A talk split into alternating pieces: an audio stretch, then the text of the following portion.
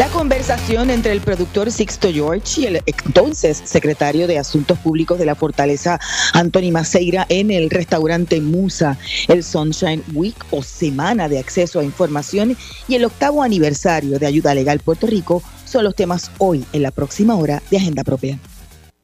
Todo el mundo tiene su agenda, políticos, empresarios, organizaciones e individuos. La nuestra Investigar, fiscalizar, incomodar, sacar a la luz lo que nos afecta o nos quieren ocultar. Estás en sintonía de Agenda Propia.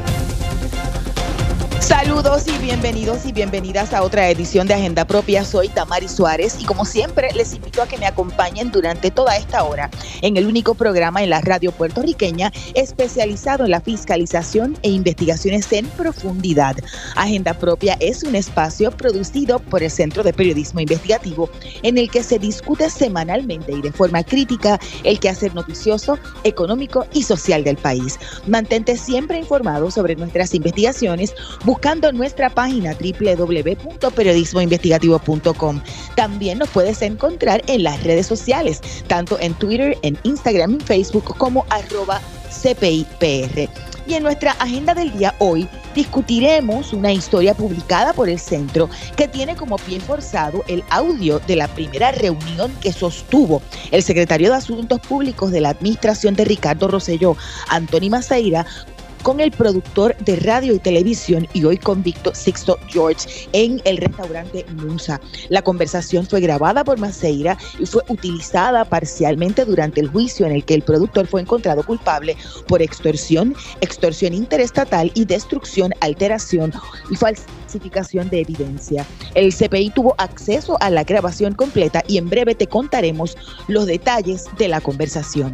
Además, hablamos sobre la semana del acceso a la información que se celebra desde hoy en los Estados Unidos, en la semana en la que organizaciones periodísticas y grupos cívicos llevan a cabo actividades para crear conciencia sobre la importancia del acceso a información y de tener un gobierno transparente.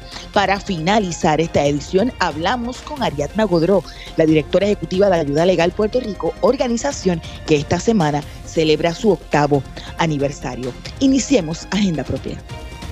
Esta es La Piedra en el Zapato.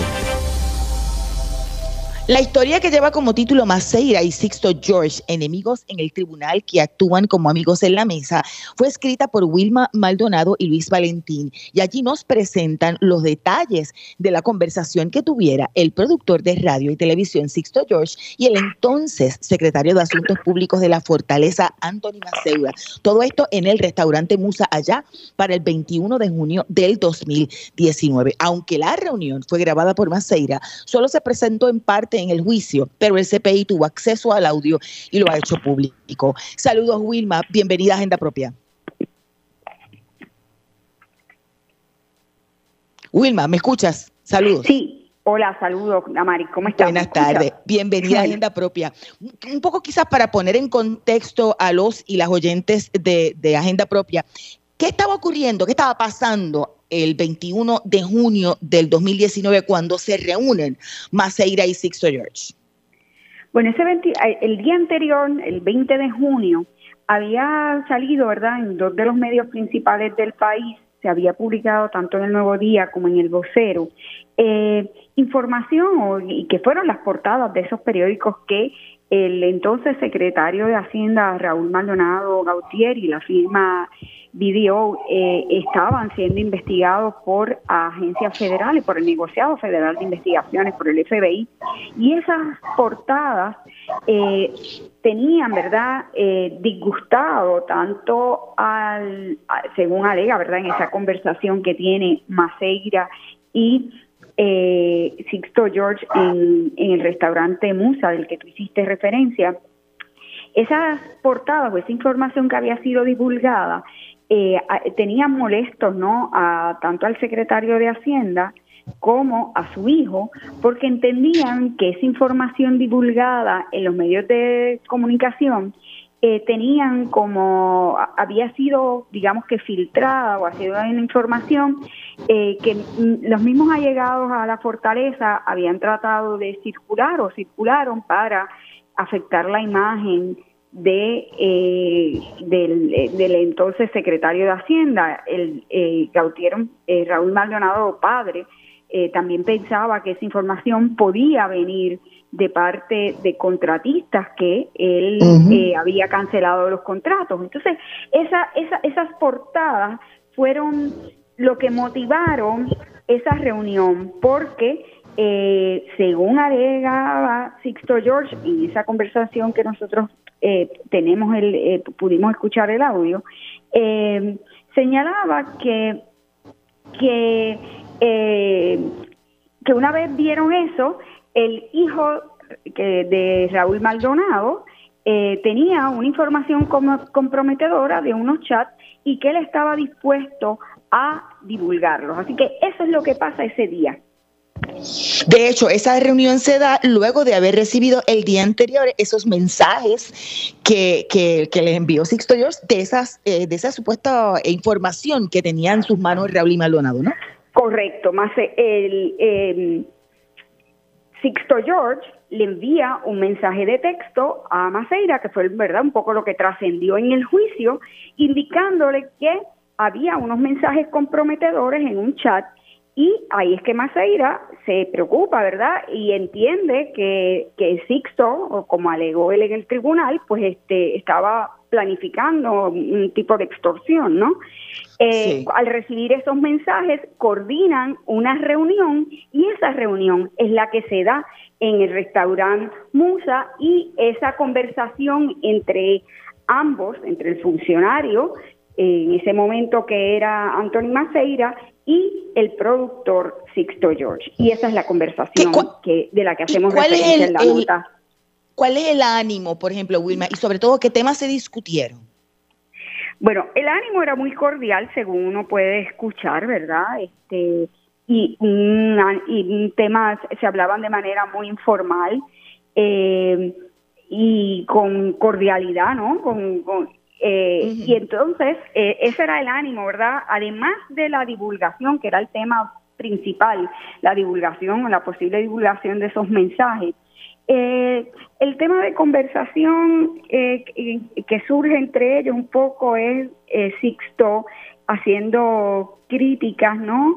A la manera en que el, la administración o los allegados a, a la fortaleza manejaban los asuntos de política pública, cómo manejaban la información. Eh, y él lanza varias críticas ¿no? a, lo que estaban ocurriendo eh, y propone algunas. En, en, el caso, eh, salen varios nombres a relucir, pero sobre todo de dos exgobernadores. ¿Qué dice Sixto de ellos y cómo se relaciona la historia? Sí, en en el, durante la conversación, eh, Sixto George eh, hace referencia, dice que, que Alejandro García Padilla había puesto, eh, déjame buscar aquí la cita directa, ¿no? Había puesto un pedacito de, puso un pedacito de pan en la mesa de mis hijos, eh, señalaba lo que uno pudiese presumir que es que le dio algún tipo de contrato, ya sea de, de campaña política o a la gobernación, pero eso fue descartado por el ex gobernador Alejandro García Padilla. Él señaló que eso no ocurrió porque precisamente, aunque él había tenido, o su comité había tenido ciertos acercamientos de parte de Sixto George, eh, la, su campaña, su comité los relacionaba o tenía información de que él estaba supuestamente eh, colaborando con, la con la campaña de Luis Fortuño y que de ninguna manera entonces podrían eh, tener alguna relación con ellos. Eh, de hecho, en esa conversación también el eh, Sixto George dice que siendo gobernador Fortuño, dos meses antes de las elecciones, en el 2012, lo habían llamado personas allegadas a su campaña eh, para que activara su corillo, ¿verdad? Eh, y a, lo que se refiere, Sixto, es que durante toda esta conversación él señala que él tiene un grupo de gente, eh, de muchachos, él señala que son muchachos jóvenes, que, lo, que están creando opinión o discutiendo asuntos, ¿no? en, dentro de las redes sociales que él mismo, Sixto George, eh, hacía parodias que las eh, publicaba en las redes sociales y hace referencia a una parodia que hizo de la exalcaldesa de San Juan, Carmen Yulín Cruz.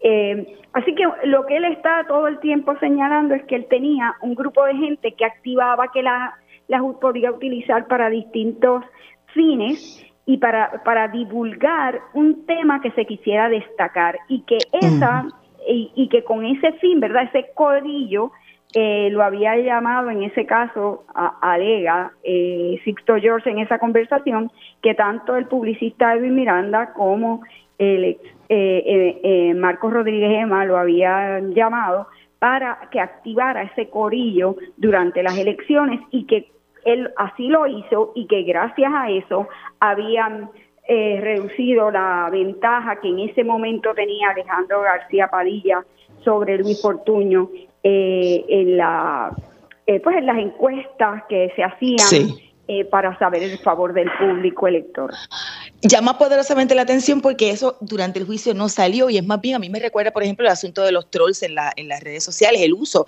de cuentas en las redes sociales para multiplicar eh, y viralizar ciertos temas o atacar y viralizar los ataques de ciertos temas.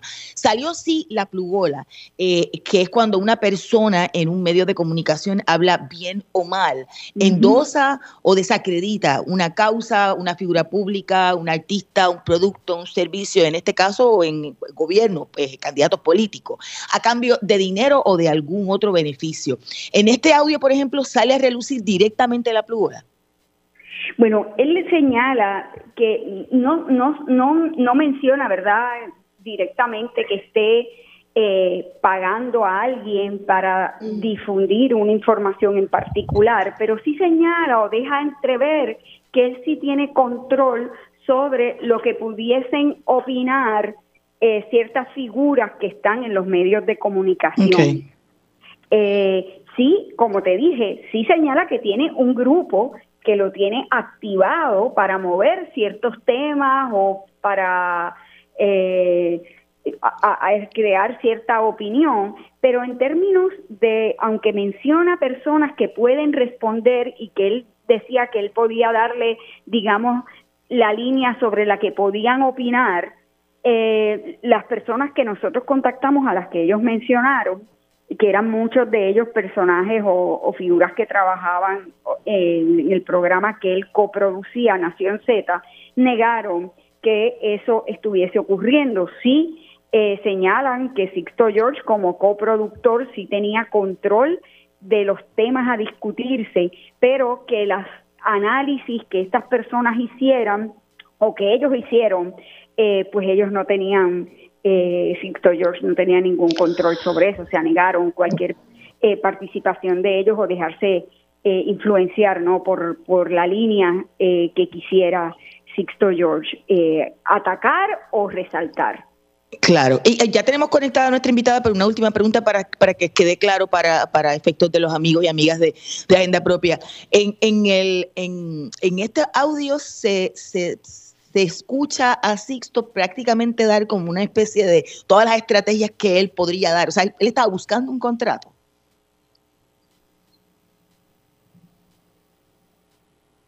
Wilma, ¿tú me escuchas? Perdóname, ahí te perdí, no te pude escuchar. Discúlpame, si puedes repetir la pregunta. Que sí, que sí, en, el, en, en, la, en, este, en este primer audio que fue grabado por, por Maceira con su celular y esa primera reunión, él parece dar como unos detalles de todas las cosas que podría ofrecerle a la administración.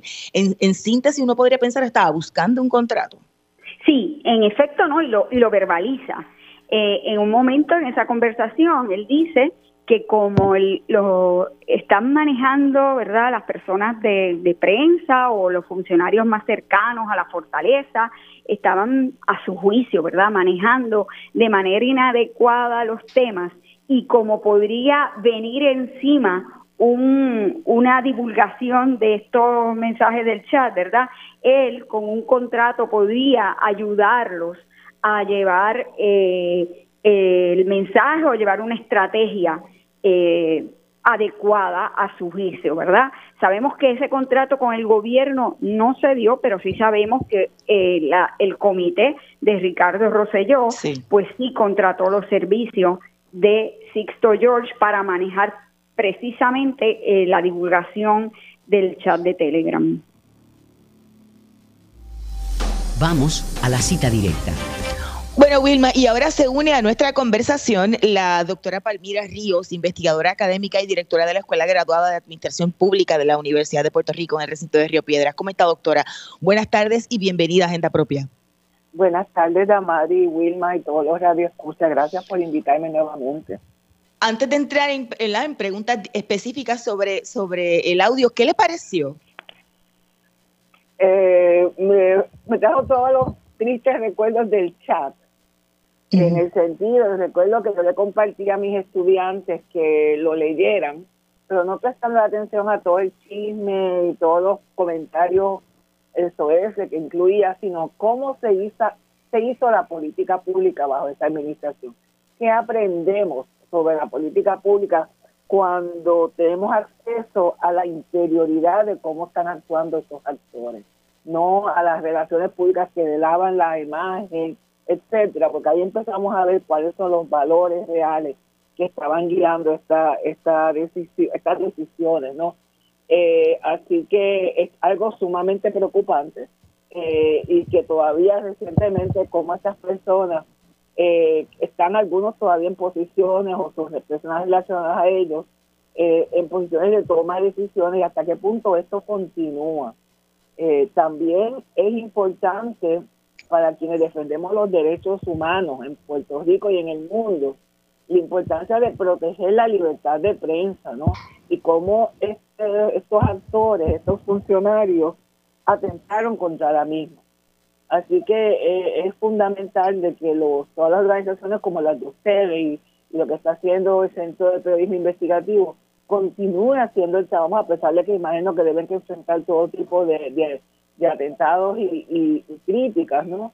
Porque son ustedes los que están defendiendo la libertad de prensa que nos permite a nosotros, nosotras los ciudadanos, ejercer nuestros derechos como ciudadanos.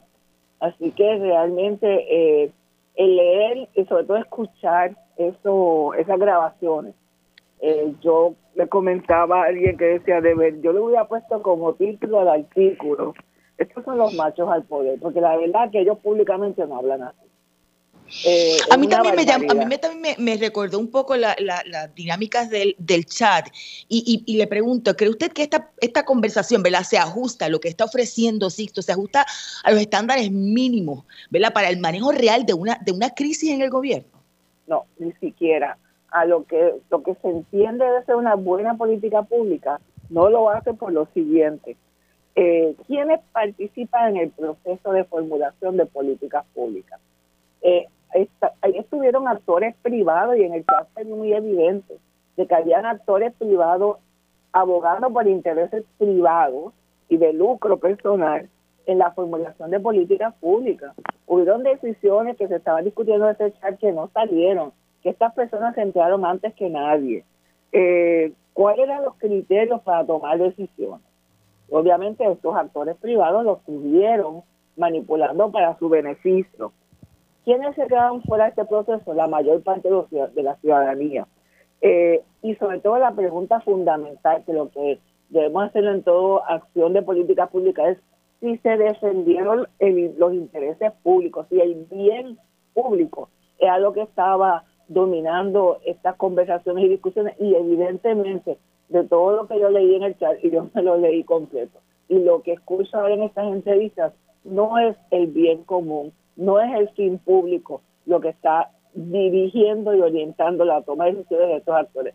Son algo privado, cómo le vamos a lavar la carita a esta persona, cómo continuamos eh, disfrutando de estos privilegios y beneficios por estar asociados a, un, a un, político eh, en una posición de toma de decisiones. Realmente no hay forma de defenderlo, no se justifica y es todo lo que hemos estudiado asuntos públicos. Ellos son un ejemplo, casi un estudio de caso, como decimos en la academia, un estudio de caso de todo lo que está mal hecho y la razón por la cual hay un desperdicio de los fondos públicos que no llegan a las personas necesitadas en Puerto Rico. Yo no sé si Wilma tiene alguna, alguna pregunta. Mm, se me ocurre una que me parece importantísima porque vamos camino a otro ruedo electoral. Y por los planteamientos de Sixto George, parecería que es uso y costumbre el uso de personas anónimas en cuentas anónimas en las redes sociales para, para masificar una idea, un candidato o, masacrarlo, digo yo. ¿No es preocupante que, que cuánto puedan inclinar hacia un lado u otro la balanza electoral este tipo de estrategia? Hay dos referencias en esta, esta conversación entre estos dos actores que apuntan a ese, a ese grave problema. Por un lado hace referencia a estos influencers eh, que están todo el tiempo eh, publicando y circulando y con las redes ahora circulando de forma muy acelerada todo tipo de opinión y visión sobre algunas políticas públicas o situaciones. También las parodias el hecho de que él se atribuye la producción de una parodia que ustedes publicaron, yo no la había visto, y cuando la veo ahí, digo, ahora entiendo primero porque muchas personas decentes no quieren entrar al servicio público porque no quieren ser sujetos de ese tipo de ataques, así que eso ya hace un daño, pero también porque empieza a alterar eh, cómo se, se construye una opinión pública. Eh, también me hace cuestionarme a mí cómo muchas de estas encuestas algunas que se hacen en programas de televisión si son genuinas y realmente están recogiendo la opinión del público o son también parte de este juego. Así que eh, hacen muy, ponen bajo cuestionamiento eh, cómo, que, cómo la ciudadanía es representada, si nuestras opiniones realmente son las que están eh, dirigiendo y orientando la, la toma de decisiones y la revisión de la toma de decisiones, o si son dos o tres actores que se inventan un, una parodia, eh, que tienen toda la tecnología a su disposición, que manejan todos estos medios y son los que están controlando lo que se piensa en la opinión pública cuando es la opinión de unos sectores de interés. Wilma, ¿tienes alguna pregunta?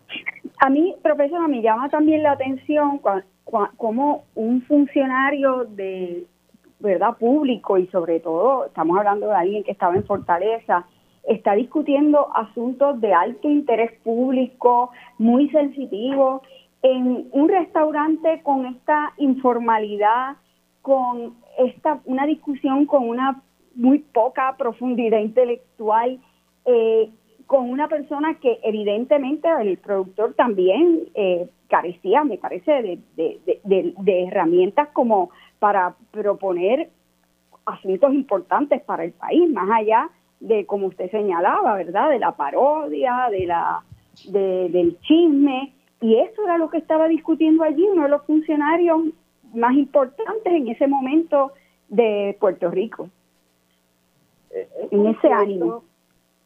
Y es algo que nos preocupa, y yo creo que en el chat fue muy evidente, aunque ya anteriormente en ocasiones hayamos señalado de que decisiones fundamentales no están basadas en evidencia, en conocimiento y análisis. Eh, y la informalidad nos va a llevar a la crisis que estamos viviendo. De hecho, tan recientemente todavía se está alegando de que esta reforma, la reforma laboral, no se presentó al tribunal con el análisis que requiere. Eh, así que parece que hemos aprendido mucho de esta experiencia. Eh, y, el, acceso directo que, tiene, profesora, porque por ejemplo, Maceria le plantea, tienes que plantear eso directamente cuando hables con él, o sea, que, también hay un, acceso directo de este productor al, gobernador. Y saber Dios cuántos más otros, los que contribuyen a las campañas electorales, todo este tipo de personas que realmente no están abogando por el bien común, por el bien de los puertorriqueños y las puertorriqueñas Así que es esto lo que tenemos que, eh, al venir en conocimiento eh, de que ha ocurrido, que probablemente continúe ocurriendo. Eh, a veces se formalizan en los, en los packs, pero también estas reuniones informales en un restaurante que se vio que era un sitio público, porque por el ruido sabía que había mucha gente alrededor, y están estos dos hablando de cómo van a dirigir y cómo se van a tomar decisiones para el país. Eh, debe haber un rechazo eh, fuerte a este tipo de, de, comportamiento y que realmente exigir que nuestros eh, líderes o nuestras líderes estén tomando decisiones primero informadas, eh, donde exista la transparencia y la rendición de cuentas y que realmente estos actores privados cuyo interés es el lucro no pueden ser parte no pueden estar en la mesa de toma de decisiones. Así que nosotros tenemos que estar vigilantes, eh, la ciudadanía, los medios, continuar vigilantes para que este patrón se detenga de una vez por todas. ciertamente Puerto Rico, los puertorriqueños las puertorriqueñas estamos pagando un alto costo por esta incompetencia, pero sobre todo por esta corrupción. Gracias, gracias a ambas. Escuchaban a la doctora Palmira Ríos, investigadora académica y directora de la Escuela Graduada de, de Administración Pública de la Universidad de Puerto Rico, y a Wilma Maldonado, periodista del Centro de Periodismo Investigativo. Ustedes pueden buscar la historia de Wilma en periodismoinvestigativo.com. Vamos a una breve pausa, pero mantente en sintonía. Al regreso, hablamos sobre el Sunshine Week o la semana de acceso a información. Escuchas Agenda Propia.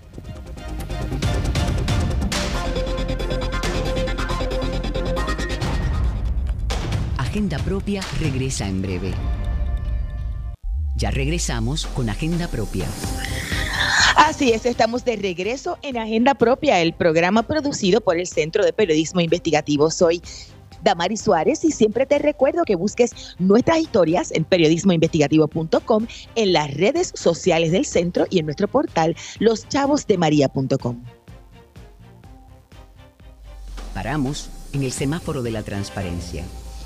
Bueno, desde el 2005 en los Estados Unidos se conmemora la segunda semana de marzo como la semana del acceso a la información allá le conocen como el Sunshine Week, en la que distintas organizaciones periodísticas y además de grupos cívicos llevan a cabo actividades para crear conciencia sobre la importancia de las leyes de acceso a información, en el caso de algunos de los estados, y también promocionar los principios de un gobierno abierto y transparente. Para hablar sobre esta iniciativa nos acompaña Carlos Francisco Ramos Hernández, abogado del CPI y becado por la Equal Justice Works. Saludos, licenciado. Buenas tardes. Bienvenido a Agenda Propia. Saludos, Damari, saludos a todas las personas que sintonizan Agenda Propia.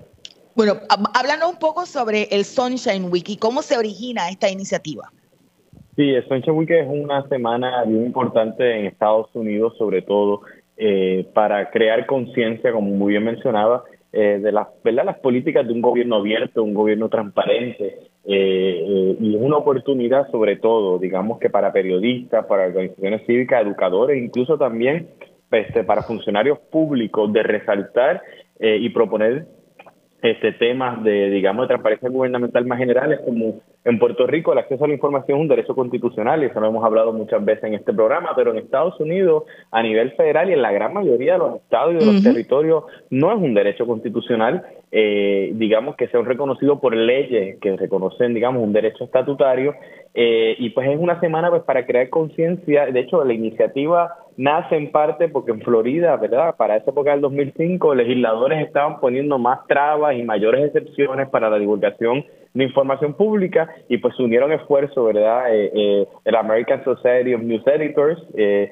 hoy día se le conoce el News Leader Association y, y, todos los años hacen actividades en conjunto. Este año están haciendo las actividades junto a la Sociedad Profesional de Periodistas, el Society of Professional Journalists, y hacen pues, diferentes actividades, dan talleres de cómo solicitar información pública, eh, hacen críticas, ¿verdad?, de, cómo va la solicitud de las agencias federales, de las agencias estatales, y pues nosotros en Puerto Rico pues aprovechamos esto, ¿verdad?, con la salvedad de que aquí es un derecho constitucional, eh, le llamamos en vez de Sunshine Week la Semana del Acceso a la Información, y, eh, y muy particular en este año 2023, pues y aprovecho, ¿verdad?, aquí en, en exclusiva que el CPI va a estar lanzando una guía básica para solicitudes de información pública, la primera vez que en Puerto Rico se prepara una guía educativa, eh, aunque es preparada verdad por, por, personas abogadas, está en un lenguaje accesible, eh, está hecho para que el público en general sepa, ¿verdad? Eh, los conceptos básicos, tiene una serie de preguntas y lista de cotejos que sirven para que cualquier persona en Puerto Rico sepa los trámites paso a paso para solicitar información a cualquier entidad del gobierno de Puerto Rico y este próximo miércoles, eh, 15 de marzo a las dos y media, desde todas las redes sociales del Centro de Investigativo, vamos a dar a conocer la guía y explicar cómo utilizarla. La verdad, esto es parte, digamos, de la caja de herramientas que, que, se ha convertido la página del CPI para que las personas puedan solicitar información pública y pues está todo en esta guía y una serie de cartas y modelos, ¿verdad?, para ayudar a la ciudadanía y cualquier persona interesada en solicitar información pública. Licenciado, eso va a ser el miércoles a las 12 y 30, ¿escuché correctamente? Sí, el miércoles a las 12 y 30, a, lo largo de la tarde de hoy van a estar saliendo los, este, ¿verdad? las promociones de la actividad, pero vamos a tener un Facebook Live eh, y entonces vamos a hacer disponible desde nuestra página web esta guía básica para solicitudes de información en Puerto Rico, la primera vez que se hace una guía de, de esa naturaleza en el país y también a lo largo de la semana estará saliendo un boletín especial que estaremos reseñando temas importantes de transparencia. Uno de ellos, y es el que quisiera aprovechar el programa para mencionar, es la experiencia de un ciudadano, de un estudiante de Derecho que, que tomó un curso que yo ofrecí en la Pontificia Universidad Católica de Puerto Rico el verano pasado, un ciudadano que quería saber los salarios de su municipio y la odisea, lo difícil que se le ha hecho casi siete meses para saber los salarios del municipio de Las Piedras en este caso y tuvimos una entrevista con, con ese joven estudiante y, vamos a aprovechar eh, eh, pues esta semana pues, para resaltar también no solamente lo positivo de, y de fortalecer este derecho, sino los retos continuos y las trabas que siguen poniendo los distintos gobiernos, tanto estatal como municipal, para que personas puedan acceder a información pública. Eso le iba a preguntar porque obviamente lo, planteaba desde el asunto de contrario a los Estados Unidos, nosotros tenemos un derecho eh, de, de, rango constitucional. Aún así, vemos que los gobiernos se resisten a transparentar su gestión. Eh, es, un, es, un, es un problema muy serio. O sea, e, el hecho de que, de que en Estados Unidos se celebre esta semana, ¿verdad? Como, como una, un mecanismo de lucha adicional, e, es importante porque implica que hay una, una cultura, aunque enmarcada en otros principios, pero una cultura constante, ¿verdad? De grupos activos demandando y un gobierno que no le ha quedado de otra, ¿verdad? Que, asumir este, eh, una, una defensa de la mayor posible de la transparencia gubernamental, pero en Puerto Rico, eh, a pesar de que tenemos este derecho desde 1982, pues tenemos las malas llamadas leyes de transparencia del 2019 y si no es por el trabajo, activismo, ¿verdad?, de diferentes organizaciones interesadas en estos temas, el gobierno no haría nada, ¿verdad? Eh, parte de lo que reseñamos incluso también el boletín que saldrá esta semana es el hecho de que luego del informe sobre el estado de la transparencia en Puerto Rico que publicó el centro en octubre del año pasado, el gobierno por fin sacó un directorio de sus oficiales de información. No es el mejor y por eso los invitamos a que busquen el directorio que está en la página del centro, que tiene tanto de, los municipios eh, como de las agencias eh, de hecho, eh, el centro demandó a 17 municipios después de la presentación de ese informe. Los 17 municipios tuvieron que eh, contestar al tribunal y aceptar que estaban que no habían cumplido con la ley de transparencia y nombraron a sus 17 oficiales de información, así que prácticamente ya tenemos los oficiales de información en todas las facetas del gobierno de Puerto Rico, un esfuerzo que ha sido liderado, ¿verdad?, por el centro en esa dirección, pero pues sin, como dicen por ahí, sin sacarle el guante de la cara al gobierno, pues hemos logrado este, varios cambios muy importantes para el mínimo, ¿verdad? Que las personas estén en posición de ejercer este derecho constitucional. Y, quizá un poco para aportar al asunto con respecto a la guía que se va a publicar y que estará disponible a partir del miércoles. No solamente las leyes ponen otras cortapisas, incluso las agencias eh, reclaman en algunos casos unos reglamentos particulares que obligan o, intentan obligar a través de formularios o alguna otra cosa para, para poder solicitar información, cosa que no dispone la ley. Así mismo es, de hecho, y eso me sirve para hablar de una victoria muy importante recientemente en estos temas. En ese informe nosotros denunciamos que se están poniendo reglamentos, que las agencias están pidiendo formularios como condiciones para pedir información. Y recientemente la Comisión Ciudadana para la Auditoría del, Crédito Integro Público de Puerto Rico, de la Comisión Ciudadana, ¿verdad? Eh, este, demandó al Centro de Convenciones, y eso se cubrió en varios medios del país, porque ellos están solicitando información sobre la deuda pública que han pedido en muchas otras corporaciones públicas. Sin embargo, el centro de convenciones no quería entregar la información hasta tanto y cuanto se, se, se llenara un formulario. Un formulario que tenía un montón de requisitos que la ley no pide y, que no tenía sentido que condicionaran, porque este es el problema, Damari, que querían condicionar el ejercicio de un derecho a un trámite burocrático.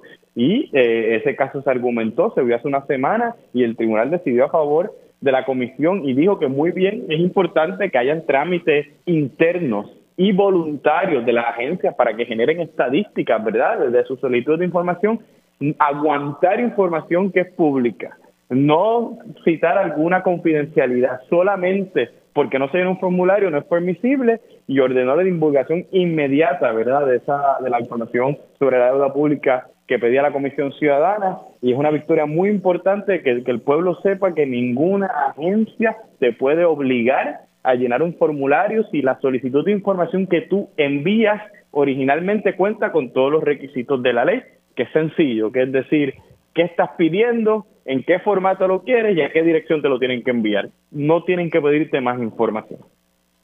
En, en este caso, ¿sabes si ya cumplieron eh, los, los, funcionarios a cargo de entregar los, documentos en el centro de convenciones? Porque recuerdo que esto fue a principios de mes, ¿verdad? Sí, sí, bueno, eh, han, han empezado a compartir. De hecho, eh, nos parece muy curioso porque a las dos horas de haber bajado la sentencia del juez, ya le enviaron a la Comisión Ciudadana un enlace con documentos que ellos alegan que eran responsivos a la solicitud. Así que deja mucho que desear, ¿verdad? Que que tuvieron que llegar hasta el tribunal, ¿verdad? Que se tuvo que llegar hasta el tribunal, que tuvo que haber una vista, que tuvo que haber escrito de, del juez y tan pronto le dieron la razón a la comisión, rápido había un enlace con cierta información. La realidad es que la comisión ha estado evaluando lo que se produjo, ha, encontrado, ¿verdad?, este, que falta información y estamos en negociaciones con la agencia para ver si de una vez y por todas se puede dar concluido este proceso judicial. ¿Y, qué tipo de documento era el que estaban solicitando? Que, que, insistían en que se llenara un formulario.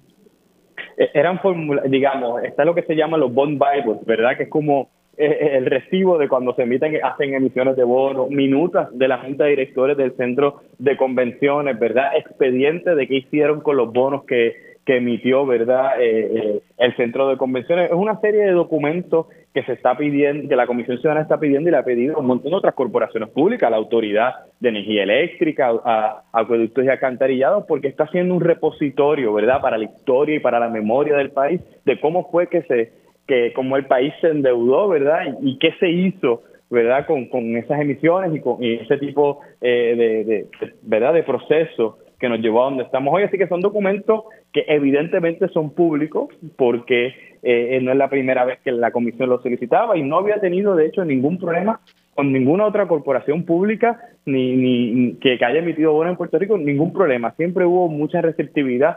Eh, eh, nos pareció muy curioso, ¿verdad?, que el Distrito de Convenciones no, no asumiera esa posición y fuese bien renuente a que no iba a entregar nada siempre y cuando, hasta tanto no se completara el formulario. Un formulario que si bien podía ser sencillo, ¿verdad? La realidad es que es un trámite burocrático interno que lo querían hacer, lo podían hacer internamente si quería, y la realidad es que la carta que originalmente había enviado la comisión cumplía con, con todos los requisitos, de hecho estaba hasta firmado por el presidente de la Junta de Directores de la, de la Comisión Ciudadana en ese entonces, y pues no es lo mismo, ¿verdad? Eh, deja mucho que desear que le pongan esa obligación a otras personas, ¿verdad? Creo que es sin fines de lucro, este, reconocida, pone pone, deja mucho que desear que hayan exigido, ¿verdad?, el limitar y condicionar ejercer un derecho a un formulario. Así que sepa todo el mundo que no pueden obligarlo a llenar un formulario para pedir información pública siempre y cuando que la solicitud que esté enviando cumpla con lo que pida la ley.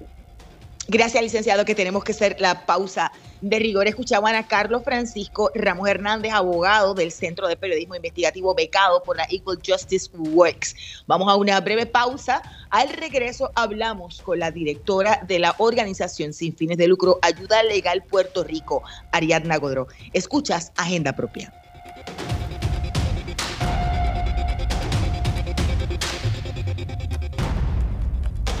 Agenda Propia regresa en breve. Ya regresamos con Agenda Propia. Ya estamos de regreso en Agenda Propia, el programa producido por el Centro de Periodismo Investigativo. Soy Damari Suárez y siempre te recuerdo que busques nuestras historias en periodismoinvestigativo.com y en las redes sociales del centro. Esta, esta semana, la organización sin fines de lucro Ayuda Legal Puerto Rico cumple ocho años desde su creación. Y para hablarnos de esta iniciativa nos acompaña la fundadora y directora ejecutiva de Ayuda Legal Puerto Rico, la licenciada Ariadna Godró. Saludos y bienvenida a Agenda Propia. Saludos, Damari, y gracias a la gente que nos escucha y siempre mucho cariño al equipo del Centro de Periodismo Investigativo. Cuéntanos un poco, ¿qué hace eh, Ayuda Legal Puerto Rico y cómo es que se crea, se idea la, creación de, esta organización sin fines de lucro? Mira, Ayuda Legal Puerto Rico nace en el 2014 como parte de aquellos proyectos eh, que dieron paso a una organización que incubaba otros proyectos, que es Espacios Abiertos, que sigue viva, y yo tuve la oportunidad de eh, ser convocada para crear un proyecto sobre acceso a la justicia, y ese es el inicio de Ayuda Legal Puerto Rico. Nosotras comenzamos como corporación eh, en el 2017 como un proyecto ya totalmente independiente, y desde entonces hemos dedicado gran parte o todos nuestros esfuerzos no a trabajar con el tema de la vivienda digna y la recuperación, eh, pero literalmente nacimos, ¿verdad?, en el 2014, públicamente en el 2015 lanzamos nuestros primeros proyectos y, ya esta semana estamos celebrando esos primeros ocho años de lo que ha sido acompañamiento legal de manera totalmente independiente, sin un centavo del gobierno, sin un centavo eh, de dinero local o federal. Eh, y gracias a la aportación de un montón de gente que confía en que cuando la gente conoce sus derechos, cuando la gente los puede defender, puede defender su vivienda, está en una mejor posición. Así que estamos de celebración. Cuando hablas del 2017, ¿coincidió con, el asunto de, María e Irma? Eh, esa, esa de alguna forma, creación ya como un organismo independiente. Mira, Ayuda Legal Puerto Rico ya se estaba conceptualizando como un organismo independiente al final del 2016. Eh, pero sí, ciertamente el huracán aceleró el proceso porque en menos de 24 horas tras el paso de María ya eh, nosotras eh, teníamos en la calle un equipo de abogados y abogadas, una iniciativa pensando en que aquí la próxima necesidad va a ser vivienda, así que sí.